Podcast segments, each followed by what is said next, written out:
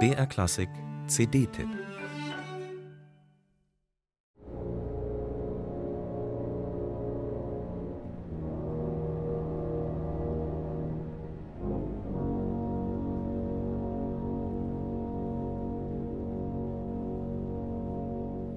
Mit einem magischen Brodeln aus den tiefsten Regionen hebt die Alpensymphonie von Richard Strauss an.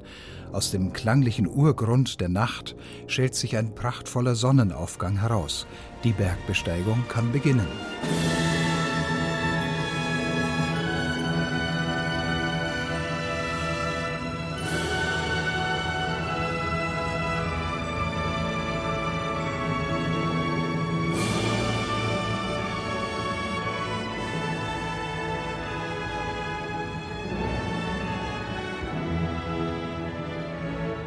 Wladimir Jorowski baut gleich zu Beginn der Alpensymphonie eine ungeheure Spannung auf.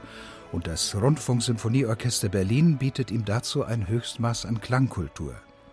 Gekonnt lotet Jorowski die Instrumentationsfinessen von Strauss aus, etwa im glitzernden Sprudeln eines Wasserfalls.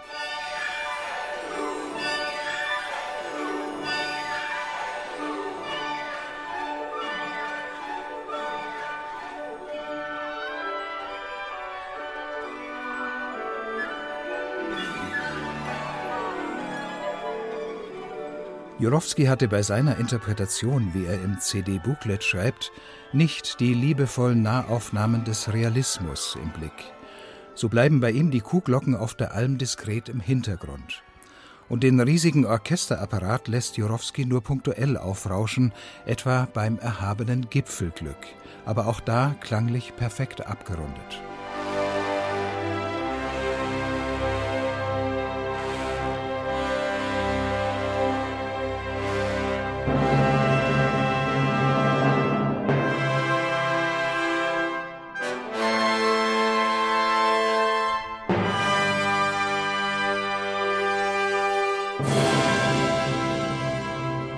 Jurowski geht es um die abstrakten Qualitäten dieser Sinfonie. Bewusst kehrt er die modernen Züge der Partitur zwischen Wagner und Impressionismus heraus und findet unter der Postkartenidylle tiefere philosophische Schichten. Strauss wollte seine Partitur nach Nietzsche ursprünglich der Antichrist nennen. Denn die Alpensymphonie erzählt mit Gewitter und Sturm auch von den Gefährdungen der menschlichen Existenz.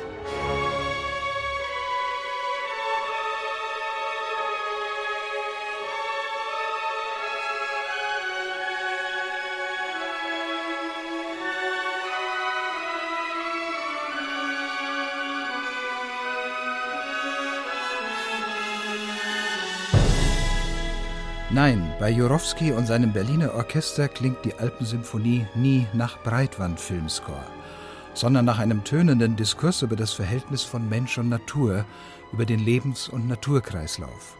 Visionär, wenn nach dem Abstieg am Ende wieder die Nacht einzieht und sich die Musik im kosmischen Hallraum des Beginns verliert. Ein Gänsehautmoment.